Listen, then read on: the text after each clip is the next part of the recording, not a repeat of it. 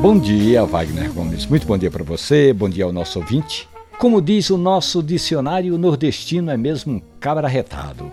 E quando se juntam dois, três, uma mulher que participa do projeto, aí os resultados são maravilhosos.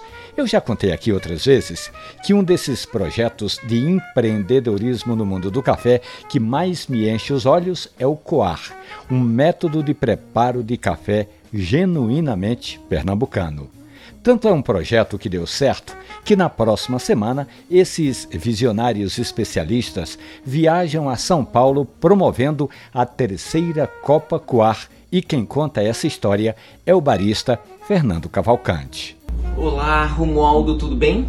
Então, passando para te contar que no dia 12, terça-feira próxima, eu, Kika, Juscelino, Lidiane, vamos estar em São Paulo, na Ilbarista, onde teremos a terceira Copa Coar Ilbarista. Tá?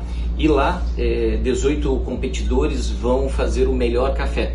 É, o café é único, todos eles receberam, treinaram durante essa semana e terça-feira é, tem um corpo de jurados, são 15 jurados, e vai ter essa brincadeira linda lá em São Paulo.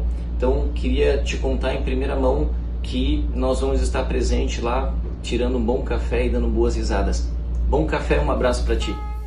Um abraço, Fernando. Um abraço e sucesso nesse empreendimento e que vocês levem o nome de Pernambuco e a nossa bandeira para as cafeterias de São Paulo e pelo Brasil afora. Essa história da Copa Coar, um método de passar café de qualidade e outras tantas que a gente conta diariamente aqui na Rádio Jornal, você pode ouvir no agregador de podcast da sua preferência. Café e Conversa. Um abraço, bom café.